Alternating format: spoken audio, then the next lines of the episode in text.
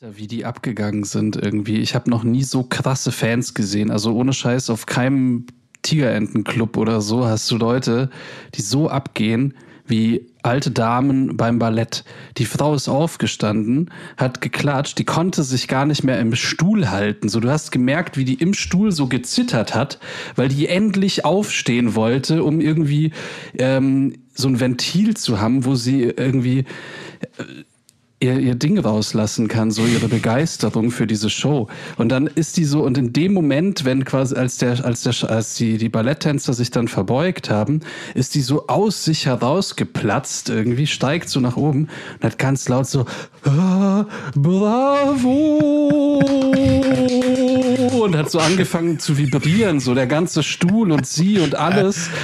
Und hat es null gepackt, die war voll krass. Also der hat es so, so, so gefallen. Unglaublich. Das ist so nicht mal, ich glaube, Pfötchen, die fängt immer so an zu vibrieren, wenn du ihr so ein frisches Katzenfutter aufmachst. Das war echt heftig. Naja, so viel dazu.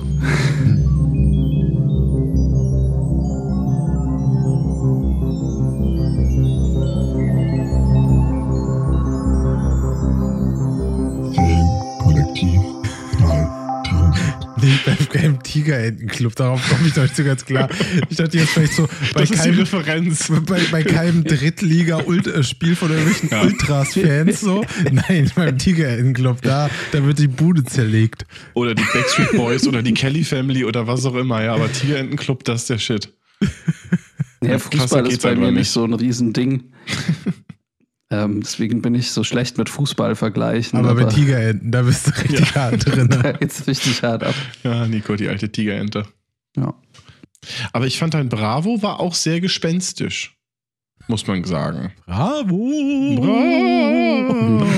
Das war, ja, ein Halloween-Bravo. Ja. Vielleicht hat auch so ein alter Schlossgeist irgendwie Besitz von der Frau ergriffen. Auch möglich, ja. ja. Ja, von einer Balletttänzerin, die auf der Bühne vielleicht verunglückt ist. Meinst du? Das Mhm. könnte auch ein guter Film sein. Seitdem spukt sie da im Ballettsaal rum und ist begeistert, wenn Leute tanzen. Das heißt, die Frau gibt's gar nicht. Vielleicht. Ist auf jeden Fall ein mysteriöser Anfang schon wieder. Ja, ich würde das, glaube ich, gerne in so einem Ghostbusters-Kontext sehen. Auch nicht schlecht. Ich musste ja vorhin, ich habe ja vorhin kurz in äh, Del Toros Cabinet of Curiosities reingeguckt, die erste Folge. Und das geht so richtig X-Faktor-mäßig los. Hm. Dann kommt er so im Anzug aus dem Schwarzen und dann fängt er auch an zu erzählen. Manchmal sind es die kleinen Dinge. Bap, bap, bap, bap. Und das war so, oh, das war schon so, ja, so müssen wir anfangen. Na, und ohne dass wir es merken, stecken wir jetzt irgendwie schon mitten im Podcast drin, oder? Ja, irgendwie Ja. ja, schon. No? Wow. Dementsprechend, hallo ihr Lieben und willkommen zu einer neuen Folge des Filmkollektiv 3000. Uh, wir müssen, machen wir Geistergeräusche Es, zwischendurch, ist, oder? es wird so gruselig, so spooky. Wahnsinn. Ja. Aber diesmal gewollt gruselig, nicht so wie sonst. Hm. Mhm. Hm. Naja, und weil ja Halloween naht, haben wir auch eben wie. Sagt es nicht, jetzt überlegt. können wir es nicht nach Halloween ausstrahlen. Das ist doch doof. Ja, ich wollte schon. Und weil Halloween vielleicht schon vorbei ist oder naht, sich in der Nähe dieser Aufzeichnung befindet, geht es heute nicht nur um, naja, nicht um, unbedingt um Horrorfilme, sondern um eine ganz bestimmte Art Horrorfilme. ja, Nico, nämlich- erzähl uns mehr. Worum geht's Art denn eigentlich? Horror. Damit kenne ich mich besonders gut aus. Deswegen gebe ich jetzt das Wort weiter an Tobi. Dankeschön. Tschüss, Äh, bis zum nächsten Mal. Mein, mein, mein Cold Opener wäre ja gewesen, mein, mein größter Albtraum, das Gruseligste, was ich mir vorstellen könnte, wäre, wenn wir die Halloween-Folge nach Halloween rausbringen. Oh. Schon wieder. Letztes Jahr haben wir nämlich auch es nicht hingekriegt, eine Halloween-Folge aufzunehmen. Aber dann war es, ja. Sehr, sehr, sehr frustrierend, aber dieses Jahr wird es vielleicht eine knappe Angelegenheit, aber vielleicht hört ihr es Ach, ja auch an, an Halloween, während ihr noch die letzten Kürbisse schnitzt. Aber Ja, und wenn nicht, dann halt, während die Kürbisse aus dem Haus geschmissen werden. ja, genau. Der Podcast ist auch sonst super, wenn Kinder klingeln. Dann kann man den auf USB-Sticks äh, in, den, in den Beutel werfen. Ja, genau.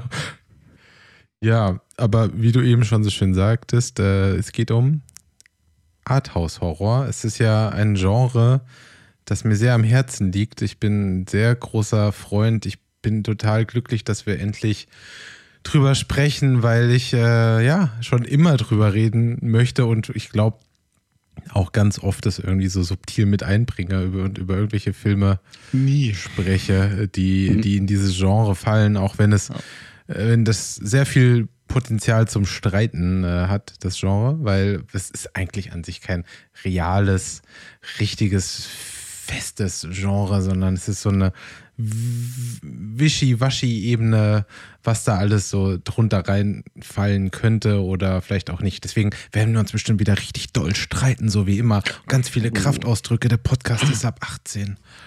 Ähm, aber das sollte Geil, ja eh sein bei solchen. Filmen. Ja. Ich muss auch Es gestehen, ich habe das ja auch so hart mit dem Cover verkackt, weil das ist dieses Mal ist das Cover schon fertig, bevor wir es aufnehmen. und, und ich wusste ja, worüber wir sprechen, aber irgendwie habe ich es beim Erstellen des Covers dann doch vergessen, dass das, was ich da drauf gemacht habe, so das Gegenteil von Arthouse-Horror ist, sondern einfach so Ja. Klischee-Horrorfilm. ein Vampir, eine Mumie und ein Skelett treffen sich in einer Bar Ja, oder so. Naja, So fangen die besten Witze an. Aber es ist ja eh schon ähm, eben lustig, weil eben der Begriff Art Horror oder Arthouse Horror b- baut sich ja zusammen eben aus Arthouse und Horror. Und Ah. ähm, es ist ja bei No shit. Es ist ja bei ähm, also selbst bei Arthouse schon total schwer zu sagen, wo fängt jetzt irgendwie Arthouse an oder wo hört das auf. Und bei Horrorfilmen ist es ja genauso, dass äh, ja, da ist vielleicht noch ein bisschen leichter, aber es gibt ja auch so viele Facetten von Horrorfilmen irgendwie, die einen finden das äh, zum Beispiel total gruselig, wenn es super gory Filme sind, die anderen finden das total albern. Und ähm, da sind Psycho-Horrorfilme zum Beispiel wieder das, ähm, was eigentlich äh, Angst macht, also so einer, so, also so, so, ich bin eher so die Kategorie. Und Art Horror ist ja dann irgendwie so die Kombination aus beiden? Oder ist es das überhaupt? Was denkt ihr? Ich meine, wir- können ja mal vorne anfangen, ne? Was ist, was, was ist für euch ein Arthouse-Film? So, ich meine, ich glaube, das ist schon so ein Thema, wo man stundenlang diskutieren kann. Und wenn es dann auf Wikipedia, auf irgendwelchen anderen Seiten sagt, ja, Filme, die von einem nicht großen kommerziellen Studio gemacht wird, dann ist das halt auch eine ganz komische Aussage, weil ich meine, das hat ja eigentlich jetzt nichts zu sagen. Oder zu sagen, es sind Filme, die nicht 100% konventionell sind. Aber ist das dann sofort schon ein Arthouse-Film? Würdet ihr sagen, dass Monster Truck, der Film, wo ein Monster in einem Truck wohnt, jetzt ein Arthouse-Film ist, weil er nicht konventionell ist? Ah, ich glaube nicht. Ich- Aber Ich würde ja sagen, also für uns äh, Millennials, die so in den 90ern groß geworden sind, noch Mhm. mit den klassischen Kinos, wie sie halt früher waren. So, du hast dieses Stadtkino und du hast dann die ganzen vielen kleinen Kinos, die noch so rundherum waren. Die Programmkinos, wie man sagte. Meistens waren ja die Filme, die in diesen Kinos liefen, das waren die Arthouse-Filme. So, Mhm. da, wo das Popcorn nicht so gut geschmeckt hat, man hat nicht, auch nicht so die Auswahl an Süßigkeiten gehabt, da liefen dann meistens diese komischen Filme, in denen nicht Vin Diesel die Hauptrolle gespielt hat. Ich muss da immer an die, an die Simpsons denken, an das Filmfest, weil ich, ich muss heute wegen dem Titel der Folge Simpsons-Referenzen hier reinballern. Äh, da gibt es ja auch das Festival, wo am Ende der Football in die Leisten gewinnt. Ja. der Antritt gegen diesen schwierigen, bedeutungsschwangeren Film von Barney in Schwarz-Weiß gedreht und so weiter. Und das ist so, das ist der Inbegriff von einem Arthouse-Film, so glaube ich, wie man sich das klischeehaft vorstellt. So schwierig, nicht so zugänglich, alles ein bisschen langsamer und ähm, ja, anders. Ich glaube, für, also für mich ist immer so, vor allen Dingen dieser Punkt, dass er nicht unbedingt zeitgemäß ist oder beziehungsweise nicht zeitgemäß sein muss, macht diesen krassen Unterschied aus. Also er folgt jetzt nicht unbedingt jedem Trend. Ja, man denkt bei Arthouse auch immer irgendwie so, also ich weiß nicht, sowas, dass die halt immer so ein bisschen billig auch sind. Also das, das sind halt keine Blockbuster. Ne? Also man hat immer das Gefühl, die sind halt schwarz-weiß und ähm, das ist halt irgendwie ein kleines Team mit einer Kamera, wo halt eben viel, viel Wert so auf Inszenierung und Schauspiel gelegt wird, aber gar nicht so viele Takes und man muss das irgendwie spüren und irgendwie, also ich zähle jetzt Klischees auf, so, das ist mit Sicherheit nicht bei jedem Film der Fall, ähm, aber eben dieses Gefühl hat man ja dann eigentlich auch, oder das ist so das, ja, das Klischee, was man da oft vermittelt bekommt und dass man dann eben, wie du schon sagst, das, sagtest, dass alles so ein bisschen langsam ist. Du hast irgendeine Einstellung von einem Vogel, äh, der auf einem Ast landet und das ist dann so eine super krasse Symbolik dieser Vogel, mhm. weil der dann in der letzten Szene auch nochmal vorkommt und solche Dinge halt, ähm, die die ja vielleicht mehr ähm, eben mit der mit der Filmkunst eben dann zu tun haben, ähm, als jetzt eben mit Unterhaltung oder mit mhm. dem, was der Großteil der äh, Menschen an, Unter aus, also an Unterhaltung so äh, der Pöbel als Unterhaltung sagen, versteht. Ne? Ja, der Pöbel, genau. So, der Klassiker, äh, habe ich nicht verstanden. Das ja. Film ist ja. doof, habe ich nicht verstanden. Dann ist es meistens ein Arthouse-Film, ja. Wobei wir das auch bei ganz, ganz vielen inzwischen auf YouTube haben, ganz vielen Beispielen, wo dann das Ende von Jungle Cruise mit The Rock erklärt wird. Aber das wird ja Oder immer erklärt. Ending ja, Explained ist heutzutage ja, ja, immer, immer so. Ja. Wenn du kein Ending Explained hast, dann existiert dein Film auch nicht so. Also Deswegen machen wir irgendwann die Folge Endings Explained. 100 Filmenden in 15 Minuten. Oh, da hätte ich ja richtig Bock drauf. Also über Filmenden zu reden, einfach nur den Spoilercast. So. Ja. Wir reden einfach nur über Filmenden. Machen wir. Ich schreibe es auf unsere Ideenliste. Sehr cool. Ähm, aber ich wollte gerade sagen, Nico hat einen ganz, ganz wichtigen Punkt ähm, gebracht. Und ich weiß, das, das soll jetzt nicht überheblich klingen, ne? aber ich finde, man kann schon von so klassischem Handwerk beim Film sprechen und auch bei der Kunst. Also ich würde jetzt sagen, dass bei, bei einem Marvel-Film, die wissen ja auch, was sie machen. Aber für dich, für mich fühlt sich das mehr wie das Handwerk an. Und bei einem, bei einem, in Anführungszeichen, Arthouse-Film ist es dann doch schon ein bisschen mehr, ist es künstlerischer teilweise, diese Inszenierung. Ich weiß, man kann das nicht so pauschal äh, differenzieren und nur weil ich jetzt einen Film in Schwarz-Weiß mache, ist es nicht künstlich, künstlerisch oder sowas, aber ich finde, da ist so eine kleine Differenzierung, gerade was so die, was Licht und Kamera betrifft, ganz oft. Das sind aber auch oft die Filme, die ähm, naja, die in der Uni halt besprochen werden, so Filmschool. Äh, also wenn du lernst, wie man Filme macht, ähm, dann ist es ja total oft so, dass dann irgendwie im, weiß ich nicht, äh, dass der Kameradozent dann äh, im Prinzip eben so einen Film eben aufzählt und dann heißt es irgendwie, ja, guck und ähm, oder also nicht nur bei Kamera, sondern auch bei, bei Schnitt beispielsweise mhm. irgendwie, schau, hier springt jetzt, ich weiß nicht, was war, glaube ich, irgend so ein Gott, ich erinnere mich nicht mehr an den Film, aber da ist dann irgendein Toastbrot aus dem Toaster gesprungen und es war dann halt irgendwie, schau, wie magisch der Schnitt da ist, was für ein Überraschungsmoment mit diesem Toaster. Und da wird dann natürlich in alles was rein interpretiert, also auch zu Recht, weil es wird ja dann auch bewusst gemacht, ähm, aber mit diesen Filmen lernst du halt auch äh, das Filme machen total oft mich macht traurig, dass du jetzt nicht die Treppe aus Panzerkreuzer Pandemkin ja, genannt oh, hast. Mhm. Ähm, ja. Die hat, glaube ich, jeder Filmstudent hundertmal ja. gesehen. Ist ein spannender Punkt. Ich glaube, da kommen, kommen wir später auch nochmal zurück auf alte Filme, weil ich glaube, das macht nochmal einen ganz, ganz krassen Unterschied ähm, im Vergleich zur Neuzeit. Ähm, ich würde aber vielleicht, Tobi wollte gerade noch irgendwas an, erwähnen oder? Ach, weiß ich nicht mehr. Ist egal. Perfekt. Äh, was ich nur sagen wollte, äh, also ich glaube, was, was jetzt Sinn macht, wir schwurbeln jetzt hier schon rum über irgendwelche ja. Sachen, die wir nicht mehr benannt haben. Wir haben jetzt für uns festgestellt, Arthouse-Filme sind schwierig, bedeutungsschwanger, müssen interpretiert werden und nicht so leicht zugänglich. Das war jetzt so irgendwie das, was wir gesagt haben, glaube ich. Ähm, ich glaube aber spannender wäre, was für Filme gehören eigentlich in diese Kategorie, über die wir heute sprechen wollen? Weil ich glaube, viele kennen diesen Namen gar nicht und ähm, kennen aber die ja. Filme.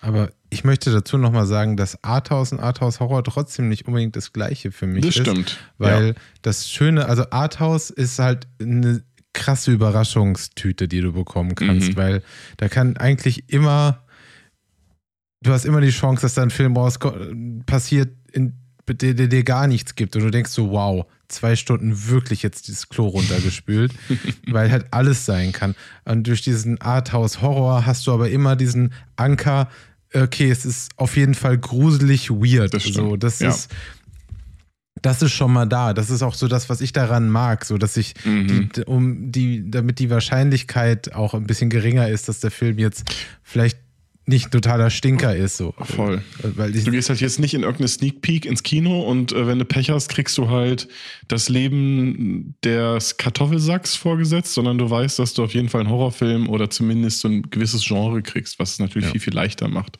Ähm, bin, ich, bin ich ganz bei dir. Hm.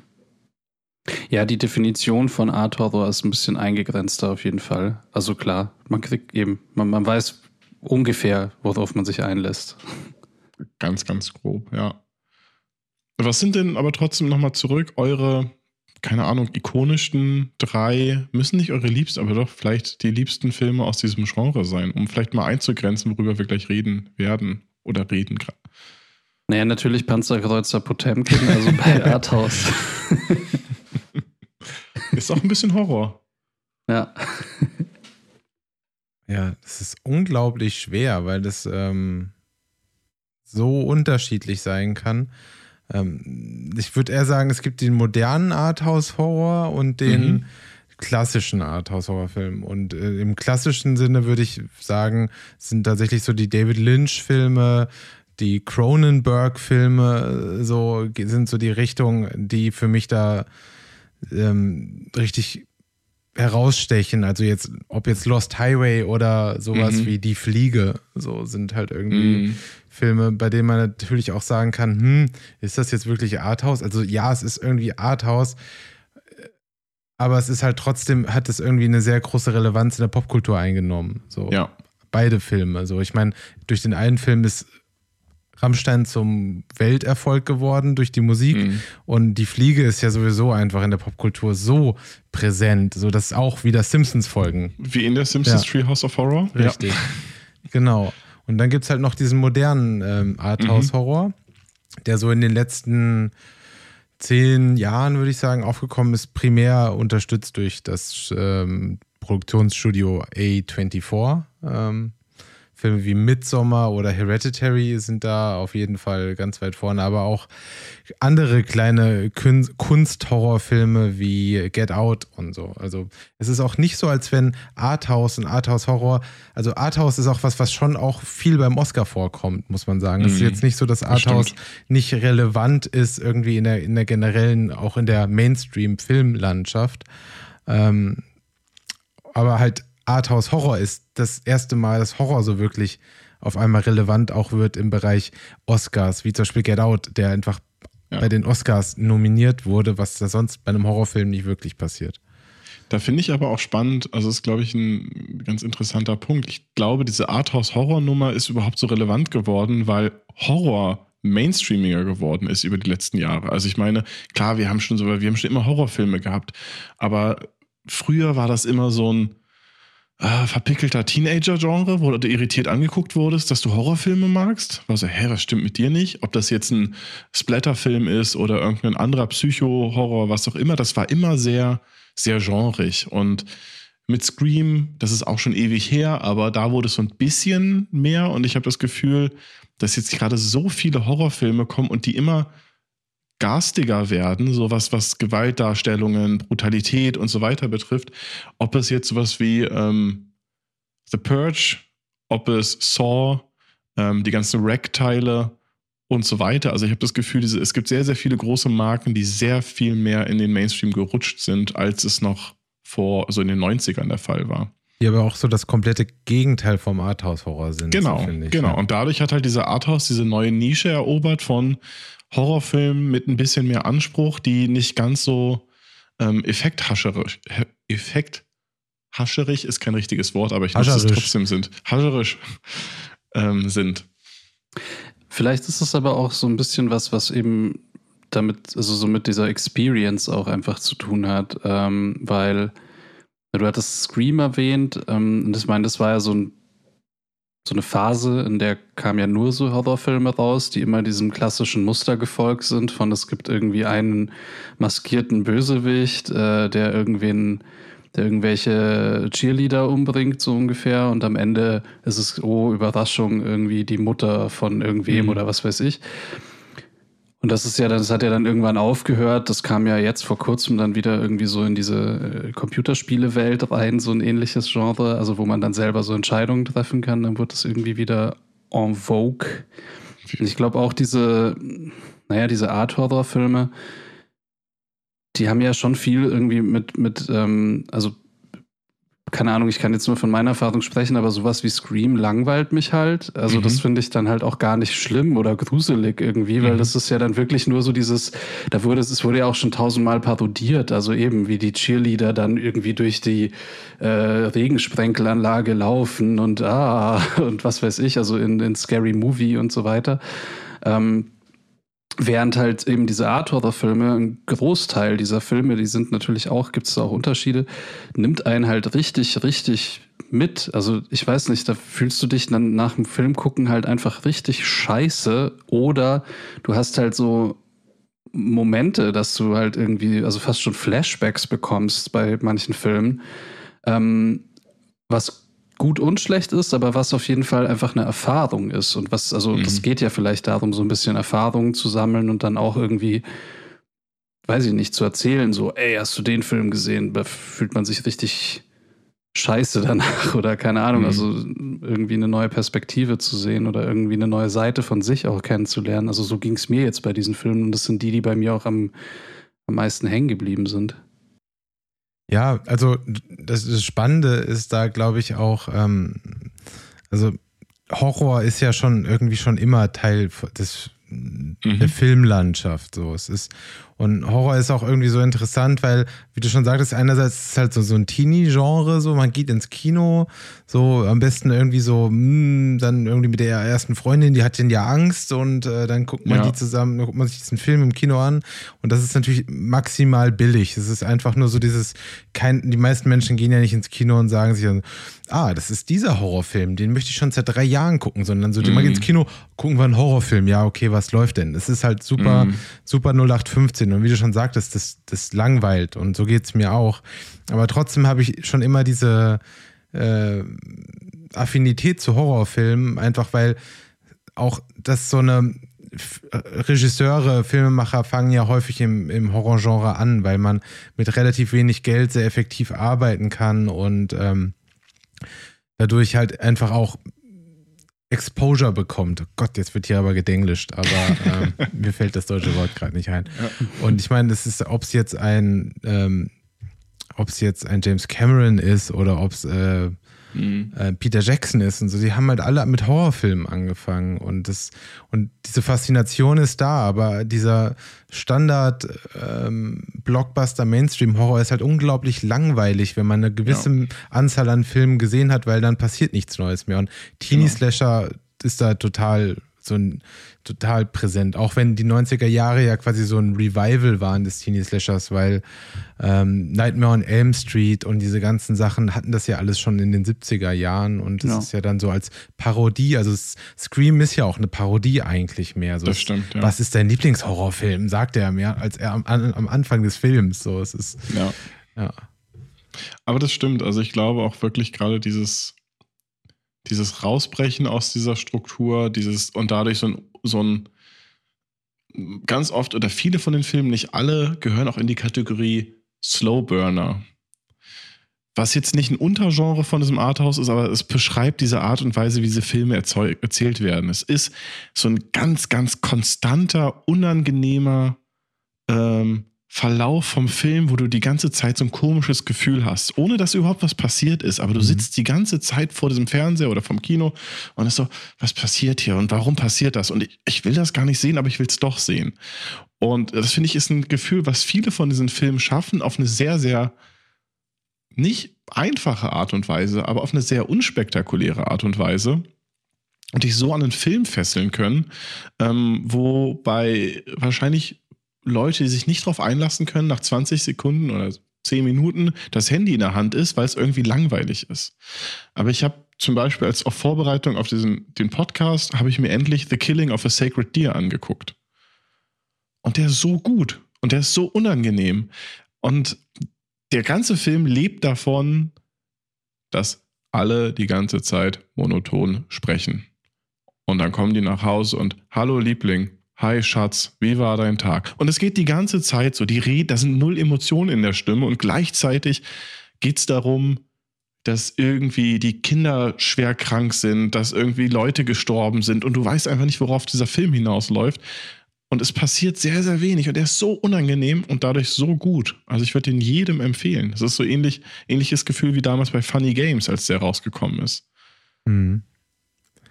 Das sind so diese Filme, das finde ich auch so faszinierend, die zu 95 Prozent einfach keine Horrorfilme sind und dann diesen mhm. einen Moment haben. Das ist sowas, woran ich mich auch immer, wo du es jetzt gerade erzählt hast, erinnern muss, ist ähm, Malhallen Drive. Ich weiß nicht, ob von David mhm, Lynch, ja. ob ihr den gesehen habt.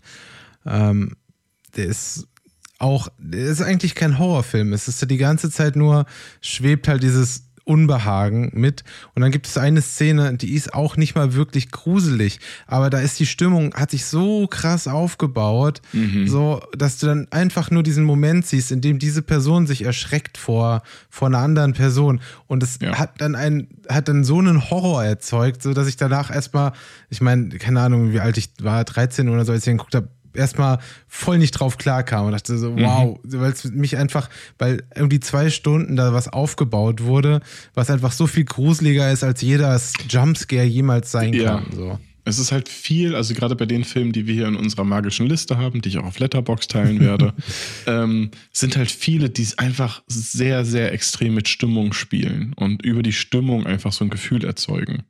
Ähm, einen Kontrast ich habe das öfter, und das ist auch einer von den Filmen, die auf der Liste stehen, einer meiner liebsten, aber Nadine guckt immer nicht so gerne Horrorfilme. Ist jetzt früher immer gesehen, aber inzwischen ist es nicht mehr so ihr Genre. Und wir haben irgendwann Midsommer geguckt.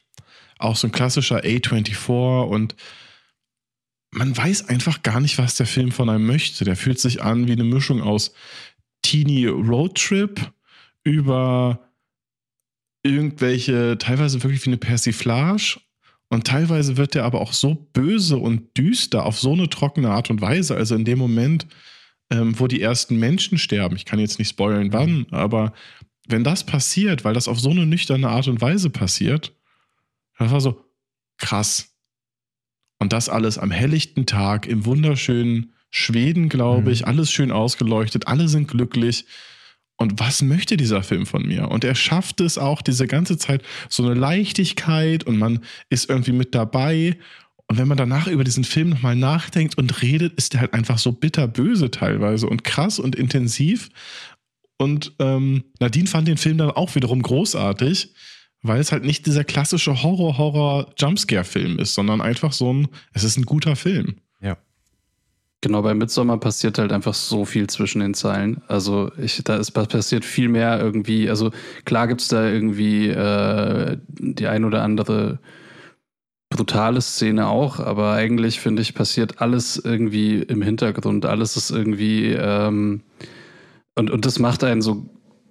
Das, das gibt einem so dieses unwohlige Gefühl, dass man halt irgendwie nie so richtig eben, wie du schon sagtest, weiß, was das jetzt soll. Und es gibt ja auch ganz viele so versteckte Elemente in dem Film, glaube ich, auch mit, wo man dann irgendwie mhm. so einen Schrei im Hintergrund hört und man weiß jetzt gar nicht genau, hat man da jetzt was gehört oder hat man ja. da jetzt nichts gehört? Und ähm, also eigentlich fühlt man sich genauso wie die, wie die die Rollen im Film quasi auch, mhm. weil die auch irgendwie gefühlt keine Ahnung haben, was da gerade abgeht und das ist der dementsprechend echt ganz gut inszeniert so.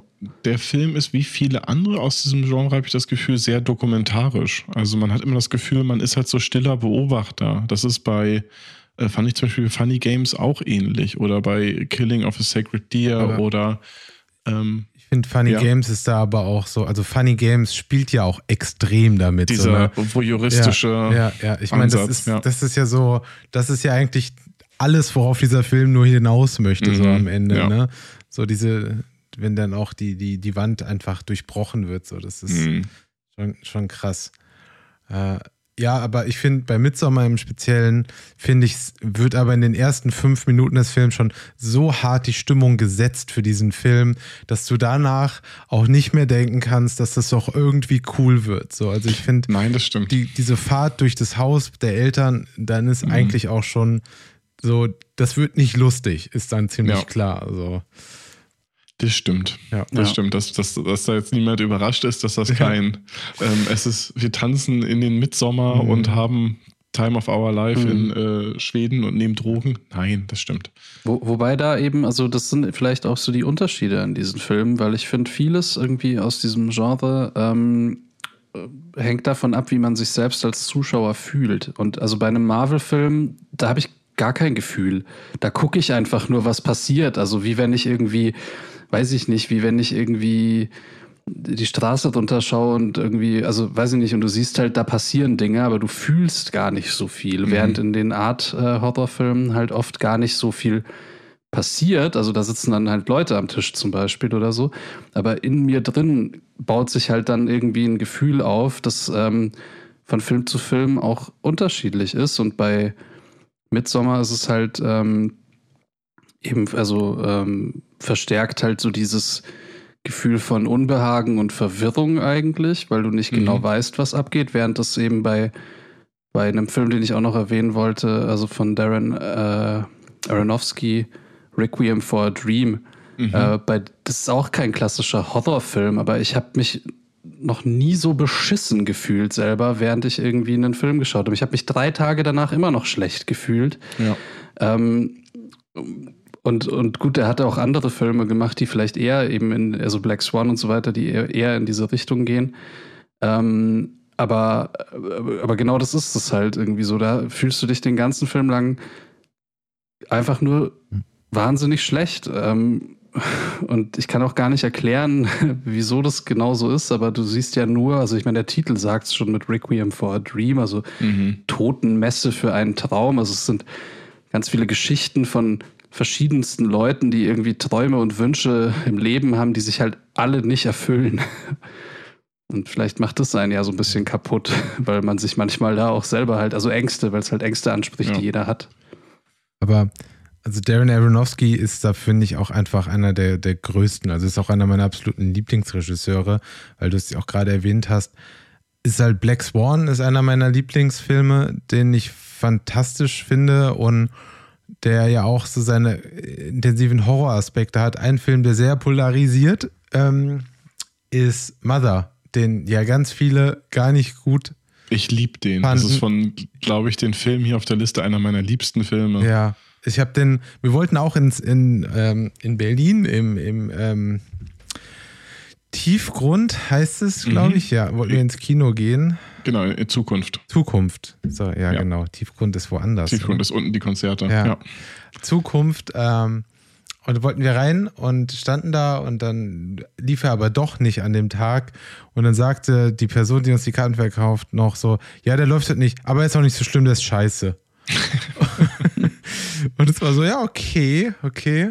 Wir, haben den Film dann halt später noch geguckt und dieser Film ist einfach so eine Folter und so irre und Mhm. also ich kann mich auch noch dran erinnern, Henriette kam auch gar nicht drauf klar, weil es halt einfach wirklich so, du kriegst halt eine Panikattacke fast, wenn du den Mhm. Film guckst. Der ist einfach totaler Wahnsinn. Und ich finde so, auch wenn es nicht mein Lieblingsfilm von Darren Aronofsky ist, ist es so ein, merkt man, er perfektioniert immer mehr so diesen, diesen Wahnsinn, diesem Zuschauer diese irren Gefühle zu geben. Also ich kann den echt nur empfehlen, auch wenn man ihn vielleicht nicht gut findet, ist es definitiv wert, das- diesen Film zu gucken. Das Erlebnis darum ist auf jeden Fall wert. Ich weiß auch nicht, ich habe den 2017, kam der raus. Genau, da habe ich den in Australien gesehen mit drei Arbeitskollegen, was super spannend war, weil ich kannte die Kollegen da ungefähr einen Monat und alle aus komplett unterschiedlichen Kulturkreisen und Teilen der Erde. Und dann über so einen Film zu diskutieren, ist halt sehr, sehr interessant, weil du einfach sehr unterschiedliche Ansichten hast. Und ich fand ihn super, mich hat er begeistert. Ich habe danach, habe ich ihn nochmal mit Nadine geguckt hier. Und beim zweiten Mal war er eigentlich gefühlt noch besser.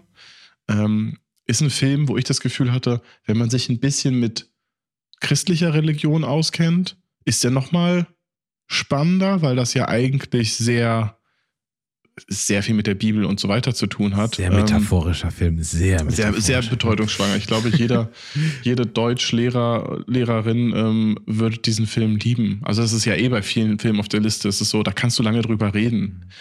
Deswegen sollte man bei den Filmen auch erst ins Kino und danach essen gehen, nicht andersrum, Hm.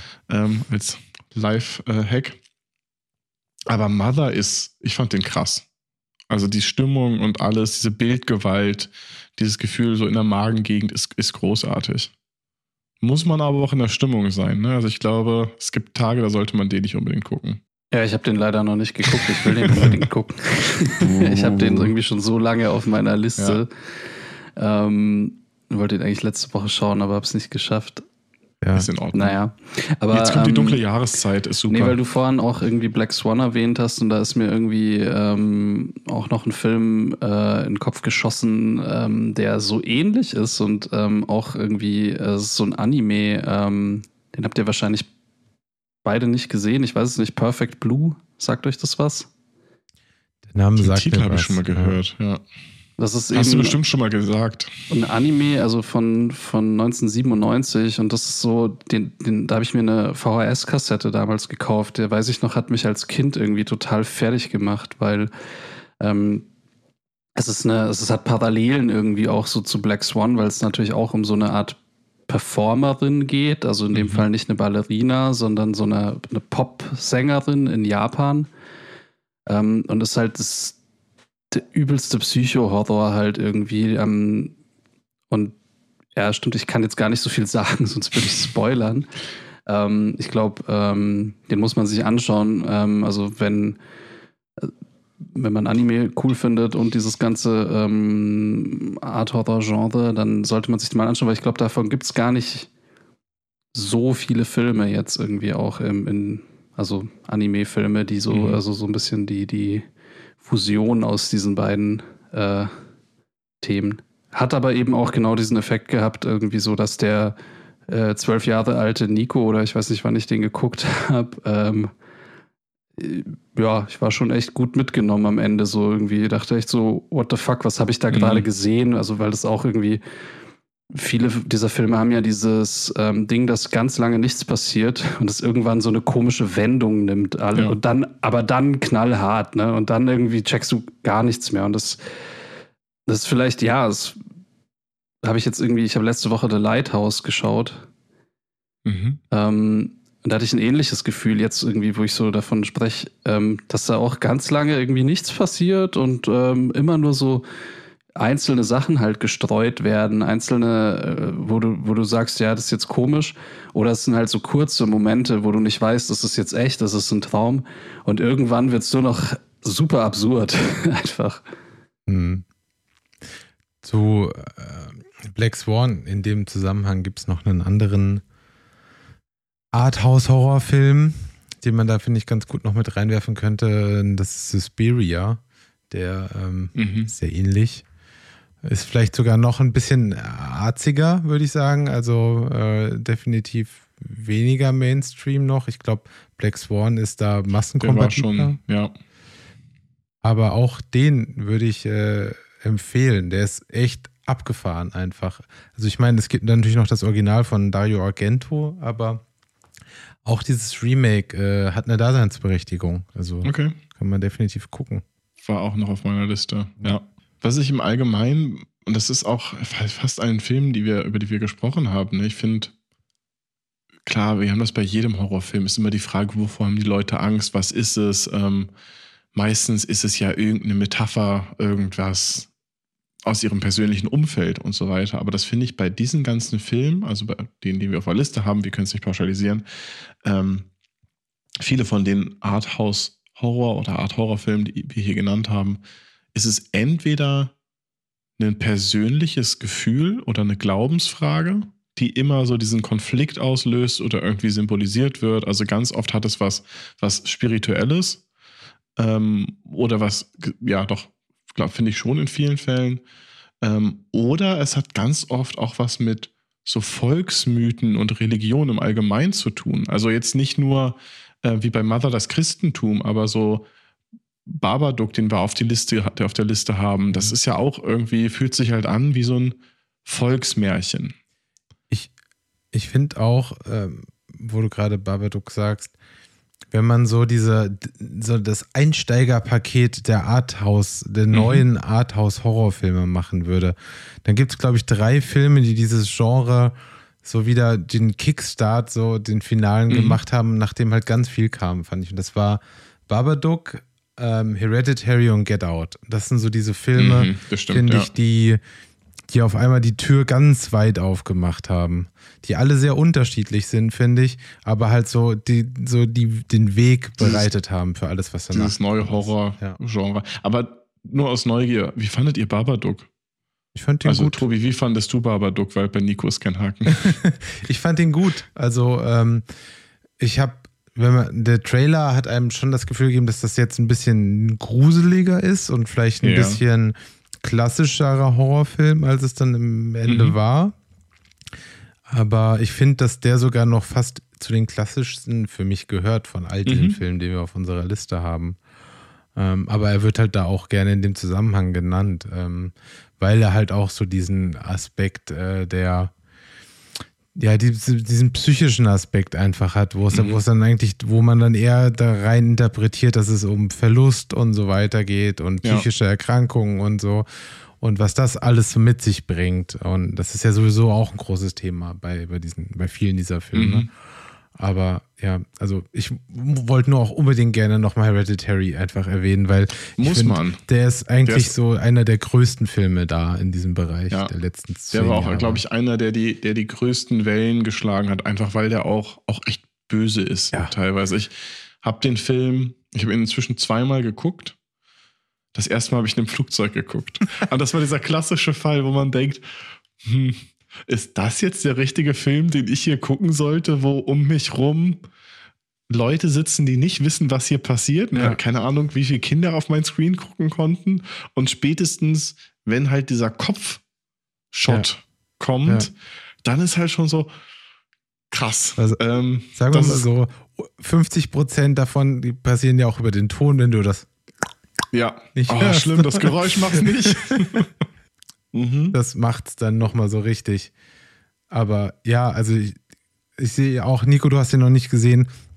Den würde ich dir tatsächlich als allererstes ans Herz legen. Ja. So. Das ist. Wahrscheinlich bin ich einfach äh, irgendwie nächste Woche voll das Opfer, weil ich mich hier noch durch die Filme durcharbeite. Ich habe auch die letzten, letzten Wochen jeden Abend einen Film von dieser Liste geguckt. Ich brauche jetzt mal was anderes, aber, ähm, aber ich habe auch nicht, also Hered Hereditary musste ich zum Glück nicht gucken. Ähm, den habe ich schon, aber ja.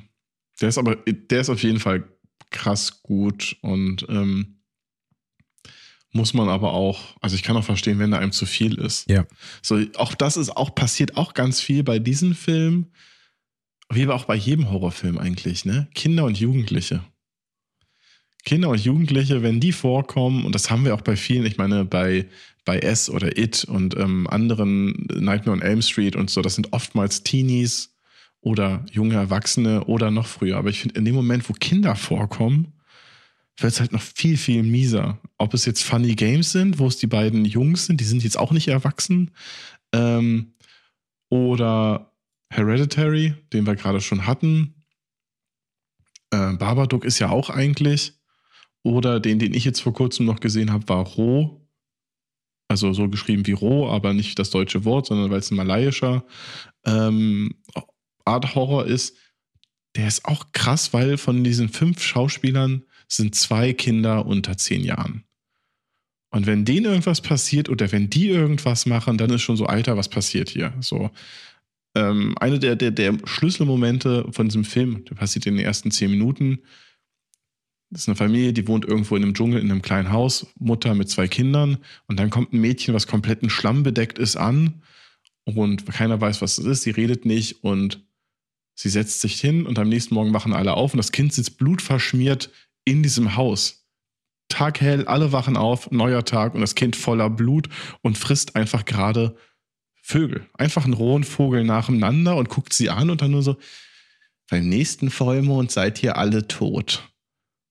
Und das war's. Und dann geht dieser Film einfach so weiter mit diesem Gefühl, dass du weißt, die sterben bald alle ganz langsam. Und hätte das ein erwachsener Mensch gesagt, wäre es was anderes. Dadurch, dass das ein fünfjähriges Kind gesagt hat, fand ich das so viel intensiver und gemeiner, ähm, dass das, finde ich, auch so ein Thema ist, was ganz oft vorkommt. Eltern sein, Mutter sein und ein Kind. Mhm. Ähm, so finster die Nacht ist da auch äh, noch ein gutes Beispiel. Mhm. Let the Right One In ist, glaube ich, ich weiß nicht, ob das der Ja. englische Titel ist. Oder der Englisch-Deutsche. Oder, ja, weil es gibt ja auch noch ein englisches Remake. Die Hollywood-Leute haben es ja nochmal geremaked, so, aber das schwedische Original ist auch schon echt sehr, sehr gut. Mhm. Das kleine Vampirmädchen. Äh, auch schon älter, also auch schon vor diesem neuen Hype irgendwie passiert, aber fällt da auch ganz gut rein eigentlich. Ja. Da gibt es ja vieles. Also ich meine, das ist, das ist auch das, was ich am Anfang meinte. Dieses, ich glaube, so Arthouse-Horror hatten wir schon immer. Es war halt immer nur anders. Als ich mal danach ein bisschen gegoogelt habe, tauchten halt auch so viele Filme auf, die waren so selbstverständlich, als dann auf Mhm. einmal hieß, Pans Labyrinth ist Arthouse-Horror. Ja. Also ja, es ist halt Dark Fantasy, ist schon irgendwie Horror, aber es ist halt jetzt kein klassischer Horror. Vielleicht macht das schon Sinn und es geht wieder um ein Kind. Ähm, oder ein anderer Film, der oft genannt wurde, war Coraline. Einer Hm, meiner okay. liebsten Filme. Und das ist an sich, hat das alles von einem Horrorfilm. Es sind Parallelwelten, es gibt die böse Mutter, ähm, es geht um den Kampf um die Selbstidentität und so weiter. Aber zählte auch teilweise zur Art, ähm, Art Horror. Antichrist ist auf jeden Fall da auch drinne, würde ich sagen. Auch bärstig, ja. Ja. Die, die Definition ist aber halt auch so ein bisschen schwammig. Ja, es ist auch schwierig. Also du kannst es halt auch nicht definieren. So, es ist halt, nee, genau. es ja. ist halt unglaublich schwierig. Also ich meine, am Ende könnten wir jetzt darüber diskutieren, welches Bild oder was auch immer Kunst ist. Ne? So, ich meine, Mhm. da rutschst du dann irgendwo hin, Mhm. ob es jetzt einfach ein Horrorfilm ist oder ob es ein künstlerischer Horrorfilm ist. ja, Ein Element, was mir aber doch irgendwie noch gerade auffällt, also weil ihr jetzt lustigerweise vorhin, da habe ich ja keine Ahnung, was das ist, aber bei Hereditary dieses Geräusch gemacht habt. Mhm. Viele der Filme Das haben halt schneit. irgendwie ein so ein Ding, was hängen bleibt. Also was einen dann auch Jahre später irgendwie noch mit beeinflusst. Und ich glaube, also auch wenn das jetzt klassisch nicht in diese Kategorie gehört, hatte das eben, ich glaube ich schon mal erwähnt, aber hatte das halt The Ring für mich total, Mhm. weil da halt dieser Ring einfach das Symbol dieses Filmes ist und du läufst dann halt vom Kino nach Hause und jedes Stoppschild und jeder Gullideckel ist sofort so, oh mein Gott, ein Ring. ähm, und das fand ich zum Beispiel auch, ähm, das hatte ich jetzt neulich, ähm, wir haben eine Wohnung ausgeräumt und dann haben wir irgendwie zum Spaß ein Foto gemacht von irgendwie diesen leeren Räumen und ähm, mein Bruder hat sich dann halt einfach irgendwie so in die Ecke gestellt und die Wand angeschaut, wie bei Blair Witch halt. Äh, Das sieht so gruselig aus irgendwie, wenn, weil klar, wer macht so eine Scheiße so, aber äh, und das sitzt so tief ähm, seit Blair Witch, so dieses, wenn man einfach eine Wand anschaut, dann ist das Ja. super gruselig.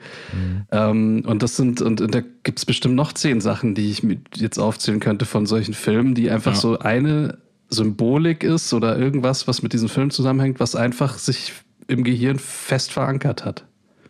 Ja. Aber würde für euch Blair Witch auch dazu zählen? ich wollte es gerade sagen. Es ist cool, dass du das gerade erwähnst. Habe ich nämlich nicht drüber nachgedacht. Aber ich glaube, Blair Witch ist eigentlich, als er gestartet ist, hätte man Mhm. ihn auch genau als das bezeichnet. Er ist nur dann Mhm. kulturell so relevant geworden, dass er Und halt Mainstream jetzt ist. So. Genau, und dadurch ist einfach dieses ganze Found-Footage-Genre ist ja überhaupt erst dadurch entstanden. Also so gesehen nach dieser Definition kein großes kommerzielles Studio oder so, Mhm. ist auch Blair Witch ein Und halt sehr Horrorfilm. experimentell. So, ich meine, die wussten ja. Ja. auch nicht genau, was das jetzt irgendwie so, was dann da passiert. Mhm. Ne? Also es ist Ja. Ja. Was wiederum natürlich im krassesten Kontrast ist zu diesen ganzen anderen Filmen, wo wir, über die wir gesprochen haben, wo jeder Schnitt, jeder Beat, jede Kameraeinstellung wahrscheinlich bis ins Ende durchgeplant ist oder zumindest im Schnittraum so lange poliert wurde, bis es so perfekt geworden ist. und Ähm. Dann ist es auch noch zehnmal geremaked worden, halt einfach so. Ja. Ich meine, im Endeffekt ist halt irgendwie jetzt das vierte Remake oder so von Texas Chainsaw Massacre draußen, in dem immer wieder die gleiche Geschichte erzählt wird Mhm. und jeder weiß genau, was er bekommt. So, also da ist überhaupt nichts Überraschendes. Du willst, es ist halt wirklich, das ist so die stumpfeste Art von Horror. Ja. So.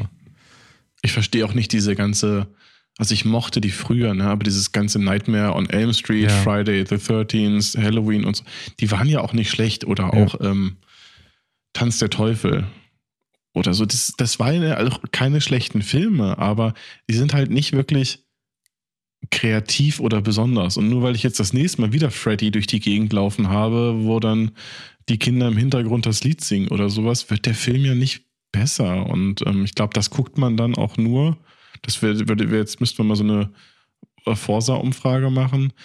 Ähm, glaube ich, eher so aus Nostalgiegründen oder sowas. Ja. Also wie viele Leute denken sich jetzt mit 16, oh, der neue Halloween, der sieht aber cool aus, den gucke ich mir jetzt an. Ja, voll. Also ich habe da lustigerweise letztens auch eine Review gelesen zum neuen Halloween-Film, der ja nicht gut Mhm. sein soll. Und dann die Leute auch noch schreiben, ich bin ja auch der totale Halloween-Fan. Ich habe so und so viele Tattoos von Halloween und ich bin total enttäuscht davon, dass die Saga jetzt so endet und so. Ich denke mir Mhm. so, wow, krass.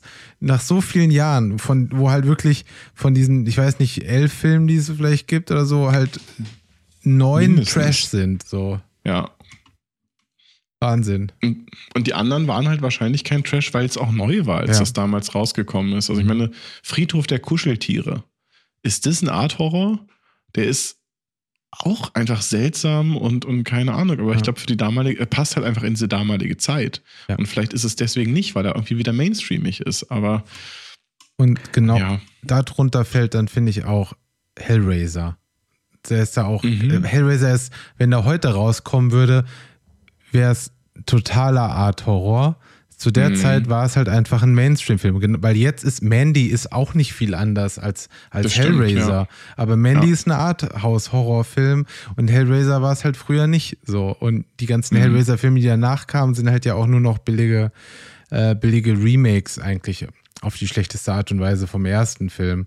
Aber es ist genauso dieses Ding. So dieses, äh, was war, was, was früher Arthouse ist, ist vielleicht heute nicht mehr und umgekehrt. So. Ja.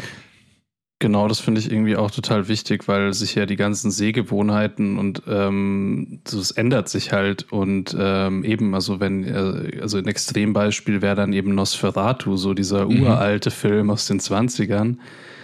Ähm, na, der ist 100 Jahre alt. Wenn ich den, wenn man sich den jetzt anguckt, dann sieht er so äh, super arty aus, weil halt irgendwie, ich glaube, da hat sich sogar ähm, da hat sich sogar der Schauspieler echte Nägel in die Nase gesteckt, damit die so eine krasse Form bekommt, habe ich mal irgendwie im Kontext Maskenbild äh, gelesen. Okay. Aber, also deswegen, ne, experimentell auf jeden Fall.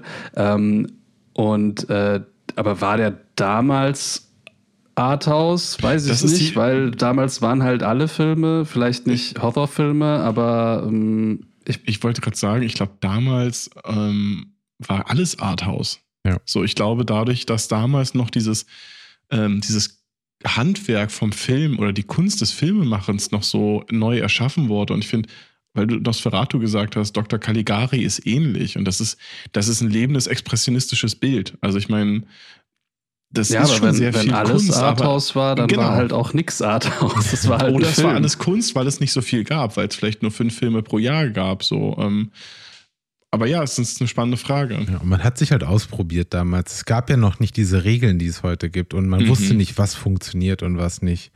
So, man ist nicht dann. Damals ging es dann nicht ins Kino so, oh, gleich kommt der Nosferatu. Heute ist es halt beim Ja. 10. äh, oh, Freddy kommt jetzt wieder. Gleich schlafen sie ein und dann kommt Freddy. Jeder weiß, was Ja. passiert. So war Ja, es dann genau. halt nicht. Ja.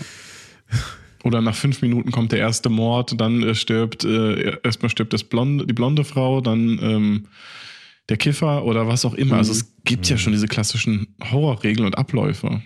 Ja, aber das ist ja auch bei Filmen so. Also ich ertappe mich halt auch so oft dabei, ähm, wenn man einen Film anguckt, ähm, jetzt nicht nur im Horrorgenre, dass man halt eben, also sobald man dieses Handwerk Film irgendwie äh, Mhm. versteht, dass du dann halt eben, du siehst irgendwas und bist so, ah, alles klar, der wird am Ende mit der das machen Ja. und der erzählt das Ja, und dann kommt voll. der wieder und du kannst die ganze Story eigentlich von vorne bis hinten irgendwie schon runterrattern, Ja. weil das halt ein klassisches äh, Drehbuch ist, was halt so bestimmten ähm, Regeln folgt. Und Ja. vielleicht ist es aber auch gerade cool jetzt irgendwie im Bereich von Arthouse Horror, dass das Filme sind, die oft eben dann doch ein bisschen chaotisch unberechenbar sind. Manche, ne? Aber ich finde, so als Paradebeispiel, Paradebeispiel ist das falsche Wort, aber für so einen Film, der auch nicht, ich fand den auch nicht wirklich gut, aber ähm, ist X oder X. Genau darauf wollte ich auch gerade hinaus. Filme, die Arthouse-Horror sein wollen, es aber einfach nicht sind. So, ja. Ja. Der ist, ähm, um, um die Story für die, oder es geht eigentlich darum, um eine Gruppe von sechs jungen Erwachsenen, die einen Film drehen wollen, also eigentlich drehen sie Pornos, ähm, und sich irgendwo auf dem Land auf so einer alten Farm einschließen. Also das ganze Setting ist schon so Klischee-Horrorfilm und das Ganze spielt, glaube ich, in den 60ern und es sieht auch aus wie in den 60ern gedreht. Also es versucht einfach eine Zeitreise zu sein. Mich hat es gewundert, dass der Film doch 16 zu 9 war. Ähm, die erste Einstellung ist ja so 4 zu 3 forciert, das fand ich ganz witzig. Ähm, aber er ist halt 16 zu 9 und er versucht, artsy und was auch immer zu sein, aber war halt so ein Klischee Horrorfilm eigentlich. Voll. Der ist nämlich dann, finde ich, auch ein Beispiel dafür, für, ähm, wir nehmen ein Genre, also wir nehmen eine Art von, von Horrorfilm, die früher Mainstream war, Mhm. wollen sie heute neu machen, um sie dann als Arthouse zu verkaufen. Also genau das, was manchmal auf organische Art und Weise wie mit Mandy passiert, wollten Mhm. die halt, aber sie haben es halt nicht hingekriegt, weil einfach, Ja. da ist der Gehalt nicht da. So, es funktioniert War aber nicht. auch ein A24, Ja, oder? ja, ja. Auch, auch ein Beweis dafür, dass nicht jeder Nee. Film von denen gut ist. Absolut was auch nicht. definitiv Nee, der Fall also ist. Hat mir auch gar Aber- nichts gegeben. War eine krasse Enttäuschung. Also ich meine, ich habe den für 99 Cent ausgeliehen, gerade bei Prime im Angebot, aber ähm, Aber du hättest gern dein Geld zurück. nee, war schon okay. Die anderthalb Stunden ähm, waren es okay, aber es war halt nicht. Ich habe halt die ganze Zeit gehofft, dass da irgendwas kommt, dass Ja. da ein Twist kommt. So wie, wir haben ja auch auf der Liste auch nicht, keine Ahnung, wie gut der reinpasst, aber Cabin in the Woods war für mich, war, war so ein Film, wo genau das passiert ist. Der fängt an als klassischer ähm, 2000er Teenie-Slasher in irgendeiner Hütte Mhm. und auf einmal hat er diesen Twist und es ist was viel, viel komplexeres, was aber Horrorgenre im Allgemeinen so auf die Schippe nimmt. Und das habe ich bei X die ganze Zeit erwartet, dass, keine Ahnung, ob es ein Found-Footage-Film auf einmal wird, dass nach der Hälfte der Zeit diese, irgendwer das Tape findet und daraus was Neues entsteht. Ja. Aber es war von vorne bis hinten ein langweiliges Klischee. Oder dass halt irgendwas ist mit diesen Video, mit diesen Broadcasts, die da laufen, Ja. zu tun hat, dass diese Menschen vielleicht Stimmt, noch irgendwie involviert werden. nicht, ja. Aber es war wirklich lieblos, fand ich einfach. Also Style over Substance, total. Ja, total, total. Keine Empfehlung von uns. Nee, nee, der nicht. Und dann gibt es aber noch andere Filme, finde ich, wie Gretel und Hansel, die auch, die halt optisch auch sehr gut aussehen und auch sehr hart da rein wollen in dieses Genre, aber auch nicht so richtig abliefern können. Also man merkt halt, dass da jemand versucht, richtig artsy zu sein, aber es Mhm. funktioniert nicht so gut und es kam auch nicht so gut an und auch es kam auch nicht in den, bei den, in den, bei den Filmliebhaberkreisen kam es auch nicht so gut an. Also kannst es nicht immer Ich mein, schaffen. Ist halt schwierig, ne? Ja. Forciert künstlerisch zu sein. Also, das ist so wie, wie, wie gesagt, schwarz-weiß Bilder von Blättern im Wind und zu sagen, ich bin jetzt gerade der melancholische Künstler oder, oder was auch immer. Aber es ist halt, du kannst es, also du, da muss schon irgendwie eine eigene Kreativleistung drin sein, damit es irgendwie, ich glaube, diesen Stellenwert hat und auch so wahrgenommen werden, Ja. wahrgenommen wird. Wobei das Thema ja eigentlich, also ich weiß gar nicht, so dieses ganze Gebrüder Grimm-Ding, ähm, diese Märchen selber sind ja einfach super grausam und eigentlich ist Ja. es, bietet es schon eine gute, gute Grundlage, um was zu machen, aber irgendwie kriegt das keiner gescheit hin. Ja. Also Meins, fandst du nicht den, wen gab es denn noch? Den Hänsel und Gretel Witch Witch Hunter? Hunter ja. Nee, mit, mit Hawkeye. Ach, stimmt. Ich, ich finde dann eher sowas, was nicht wirklich, was ja nicht die Gebrüder Grimm direkt ist, aber so finde ich in diese Zeit und in die Stimmung reinpasst, ist dann The Witch, der einfach Mhm. super gut funktioniert und Ja. halt diesen, diesen Grusel dieser Zeit einfach einfängt, ohne, Genau, ja. ohne zu fantastisch. Also manche Stellen natürlich schon, aber es ist so, der Horror ist nicht der Horror, der man denkt, dass, also das Schlimme Nee, ist genau. alles andere so. Genau, das ist so ein klassischer Fall, wo dann der Horror eigentlich die Gesellschaft am Mhm. Ja. Ende ist. Und ich meine, die titelgebende Figur Ja. kommt nicht so oft in dem Film vor. Also visuell. Ja. Das stimmt. ja, das stimmt, der ist- macht's richtig. Aber genau das ist vielleicht das, weil diese Gebrüder Grimm-Märchen basieren, das sind ja auch irgendwie Erzählungen, die die niedergeschrieben haben und genau diese Erzählungen, die sich die Leute damals irgendwie so, um Mhm. halt eben, ne, meistens ist es ja so, dass diese Geschichten entstehen ja, um den Kindern Angst zu machen, dass die sich halt ähm, Benehmen. benehmen. ja, das ist so, wie meine Oma früher gesagt hat. Und ich meine, das ist im Nachhinein, denke ich mir, Alter, es ist voll fahrlässig, dass sie das gemacht hat, aber die hat irgendwie, die hat immer gesagt, wenn ich das mein Essen nicht ganz aufesse, dann den Rest, den isst dann der Krampus und dann wird der groß und stark und nicht ich und dann kommt er mich holen. Das sagt es mal zu so einem sechsjährigen Mann. Ich meine, ich fand es damals wohl äh, scheinbar nicht so schlimm, aber irgendwie, wenn ich jetzt im Nachhinein so drüber nachdenke, schon eine krasse Nummer. Und, Wegen dir äh, ist der Krampus riesig. und eine super Grundlage für so einen Film, ne? Mhm. So die Kinder, die ihr Essen nicht essen. Ach, daher kommt der Krampus-Film. Krampus. Krampus, ja. Aber es sind dann ja vielleicht auch gerade diese Urängste irgendwie, die man, also, die man halt dadurch thematisiert. Aber Ich glaube, wir haben jetzt eigentlich einen ganz guten Überblick schon mal so da ähm, rüber verschaffen können. Also so eine richtige Du meinst, das war jetzt die Einleitung? Eine richtige Definition haben wir nicht irgendwie, aber ähm, ich glaube, viel mehr kann man da auch gar nicht jetzt dem, dem Zuhörer geben. Also wir können natürlich noch ganz viele Filme aufzählen, die wir alle super toll fanden. Ähm, aber ich glaube, Aber so die, die, seht die ihr dann eh in Grundidee- der Liste. Ja, ich glaube, die Grundidee ist klar, worum es geht. So. Also Ja. Mhm. ja, Horrorfilme, die einen überraschen und nicht dadurch, dass jemand wow macht, so, sondern halt durch den Inhalt. Und das ist schon ein Ja. großer Unterschied. Das stimmt. Ein guter Unterschied, aber. Ja. Der auch auf jeden Fall, glaube ich, auch was für Leute sein kann, die ähm, eigentlich nicht so den Zugang zu so einem klassischen Slasher oder anderen Horrorfilmen haben, sondern Mhm. ähm, eher auf eine andere Art und Weise, die teilweise verdaulicher sein kann, aber teilweise auch viel, viel schlimmer sein kann, Ja. ähm, vielleicht sich damit auseinandersetzen wollen.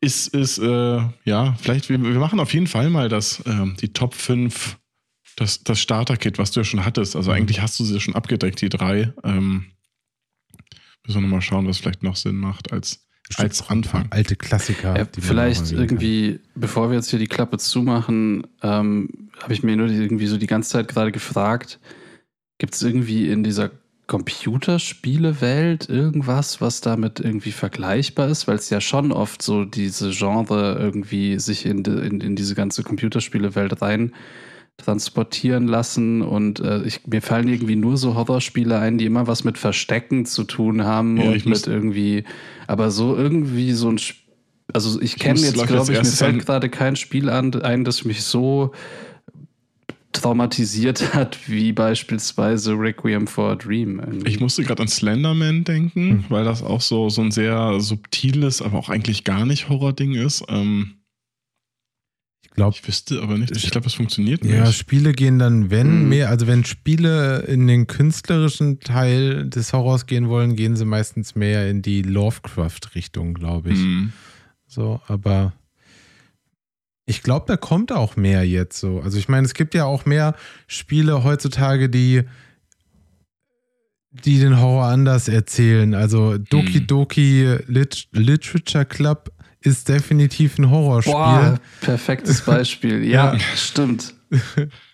Und das hat echt nichts mit Zombies zu tun und so und ist trotzdem richtig. Das war das, wo du mit Ja. den ganzen Leuten, wovon du erzählt hast, oder? Wo man mit NPCs quatscht und Ja, Beziehungen ist ein aufbaust. Dating-Spiel eigentlich. Ja. Ja.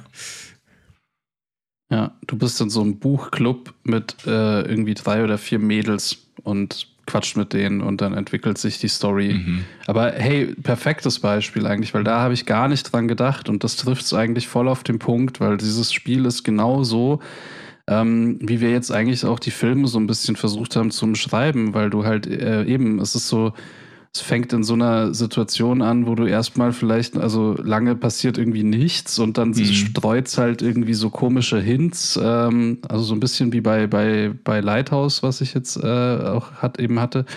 Und irgendwann wird es nur noch komplett absurd und du checkst gar nichts mehr und du fühlst dich danach irgendwie richtig beschissen. Mhm.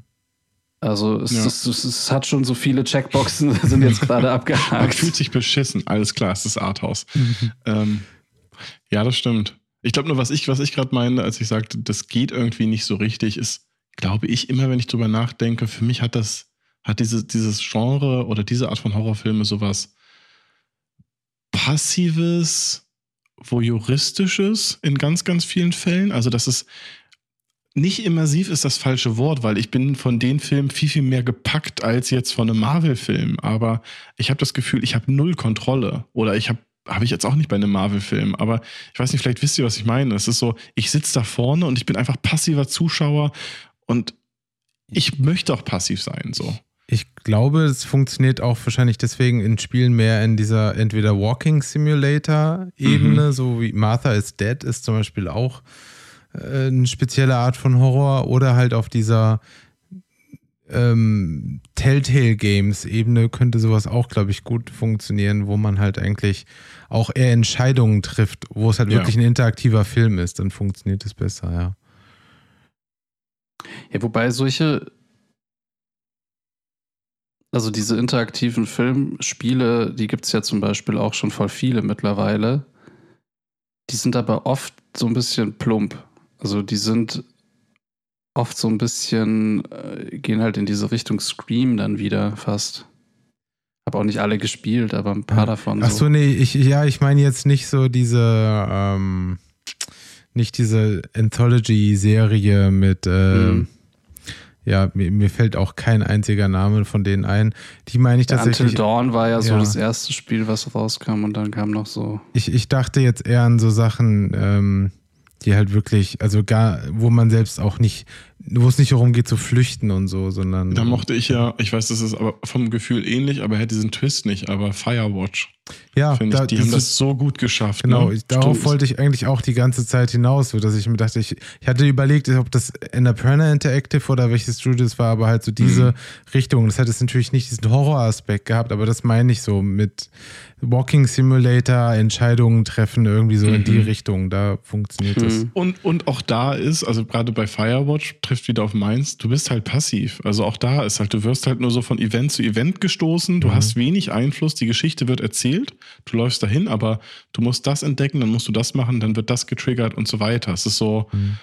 ja, es ist ein interaktiver Film. Oxenfree kann ich da auch empfehlen. Das ist auch ein okay. kleines Horror-Game, was richtig Spaß macht. Also auch für Halloween perfekt. Sehr gut. Ja, da gibt es, glaube ich, jetzt auch einen zweiten Teil. Ja, genau. Ich habe das erste auf dem iPhone mal angefangen, aber ich kann mich bei iPhone-Spielen immer nicht länger als irgendwie 20 Minuten äh, nee, spielen, bis ja. ich keinen Bock mehr habe. Außer ist es Diablo. ja, das, das ging. Das ging tatsächlich als, als eins der wenigen. Ich habe es auf Xbox gespielt. Es ist auch schon fast überall, glaube ich, kostenlos erhältlich in irgendwelchen ja. okay. Abos. Ähm, aber weil wir noch über, ich weiß, wir sind eigentlich durch, aber ich würde gerne trotzdem noch von Nico eine Sache wissen. Wie findest du den neuen Marvel-Horrorfilm? Werewolf by Night. 50 Minuten, Disney Plus, schwarz-weiß, ja. artsy. ich fand den ein bisschen albern, muss ich ehrlich sagen. Okay. Ähm, ich fand den nicht schlecht, aber ich fand ihn auch absolut nicht gut. Also ich weiß nicht. Ich fand irgendwie, okay, ähm, ich fand's er war da, genau. Und ich fand irgendwie okay. ähm, spannend und schön, dass Marvel sowas macht, wie sich halt mhm. irgendwie so, eine, so, ein, so ein ganz krasses, so stilisiertes Ding raussucht und das dann umsetzt. Das fand ich super. Das finde ich auch cool, wenn die das weiterverfolgen. Mhm. Aber der Film an sich hat mich halt jetzt nicht so weggehauen, weil ich meine, es ist im Endeffekt eine Stunde, wie sich halt Leute gegenseitig irgendwie verfolgen und umbringen, ja. ohne, ohne irgendwas zu sagen mit sehr, sehr viel Klischees. Aber ich dachte so, ähm, weil es deswegen passt es in diese Liste, würde es nur Marvel geben als Filme, wäre das auf jeden Fall ein Arthouse-Film. In diesem Kontext. Auf Großes betrachtet ist es halt ein Klischee-Horrorfilm aus den 60er Jahren mit den gleichen plumpen, mit dem großen, starken Schotten mit der Axt und die kluge Frau und, und was auch immer. Aber so im Kontext des Marvel-Universums fühlt es sich sehr artsy an. Ja, wobei die das ja jetzt irgendwie auch gefühlt öfter machen, finde ich. Also, weil ja. Irgendwie hat ja jede Show von Marvel jetzt einen viel krasseren Stempel drauf. Stimmt, also, ja. ähm, wenn du dir jetzt im Vergleich eben auch She-Hulk anschaust mhm. mit diesem Breaking the Fourth Wall und äh, mag jetzt, also ne, mag man davon halten, was man will, ähm, aber es ist halt, ein, ne, es geht halt in, es ist halt ein ganz bestimmte Art gewählt worden, diese Show zu erzählen oder darzustellen ja. und genauso ähm, hier ähm, Miss Marvel oder so war ja auch wieder eine mhm. neue Art zu erzählen, irgendwie fand ich. Ja. Ähm, also da ist ja. immer so ein bisschen der, der, so, so, so ein ganz klarer Look aus. oder so eine ganz ja. klare Erzählform wird da für jede Serie gewählt. Und das ist ja schon was Neues, wenn du es vergleichst mit eben was auch immer Gen 2, Gen 3 oder wie das heißt. Mhm. Ähm, also mit den klassischen ähm, Marvel-Filmen, jetzt Avengers und Pipapo. Ja, ja, das stimmt. Also deswegen, ich fand es auch ähnlich wie du gesagt hast, ich fand es erfrischend und gut, dass sie es gemacht haben. Ob es jetzt der beste Film aller Zeiten war, auf jeden Fall ist er das nicht. Ähm, als so kleines 50-minütiges Special vor Halloween kann man das ganz gut machen. Jetzt sage ich mal wieder einfach nur, ich, ich habe letztens versucht, Tor zu gucken. Ich habe es nur bis zur Hälfte geschaffen, habe dann bis zur Post-Credit-Scene vorgespult. Sehr gut. Ich habe mich noch nicht mal getraut, auf Play zu drücken. Hm. Ich habe den geguckt. Aber ich hatte ähnliche Vibes wie bei dem Werwolf-Film. er Ja. war halt da. Eine, ein, für alle Leute, die so lange jetzt dran geblieben sind und äh, die kriegen noch einen kleinen, einen, einen kleinen Extra-Tipp obendrauf. Für alle, die jetzt noch irgendwie versuchen zu rechtfertigen, das Wow-Abo weiterlaufen zu lassen, wo äh, House of the Dragon fertig ist. Guckt euch mal Succession an. Drei Staffeln ist richtig gut. Das ist eine Serie, die kann ich uneingeschränkt empfehlen. Okay. Gucke ich mir an. Solange ich noch Wow hab. Ich habe auch nur noch, glaube ich, wow, so lange, bis dieses, bis die Serie fertig ist. Wir sind schon in der letzten Staffel gerade. Haben alle drei. Staffeln, glaube ich, in einer Woche jetzt geguckt. Oh, ihr Tiere. HBO halt Sauber. ist, äh, Ja. ist schon gut. Ja. ich wollte es nochmal loswerden irgendwo, dass Succession Danke, wirklich irgendwo toll muss, ist. irgendwo muss es Ja, droppen, ne? ja. Du kannst du auch schon auf Instagram teilen, Mhm. Tobi. Dann ähm, wachsen wir auch da. Guckt jetzt so Succession. alle, alle unsere Sachen auf Instagram teilen müssen und auf Spotify fünf Sterne geben und in iTunes Kommentare schreiben Mhm. und was auch alles dazu gehört, damit wir weiter in Singapur und Österreich die Film-Podcast-Charts emporklettern. In Deutschland läuft es nicht so gut. Das war auch noch. Gut. Ja. Das Verrückte ist ja, wir sind total aus unserem nicht existierenden Rhythmus raus, Ja. weil eigentlich wäre heute eine Laberfolge dran gewesen. Ich glaube, wir haben beides ein bisschen abgedeckt. Ja. Von daher ist ganz gut. Ja, also ich glaube, wir haben auch alle gar nicht so viel anderes Zeug geguckt, könnte ich mir gut vorstellen.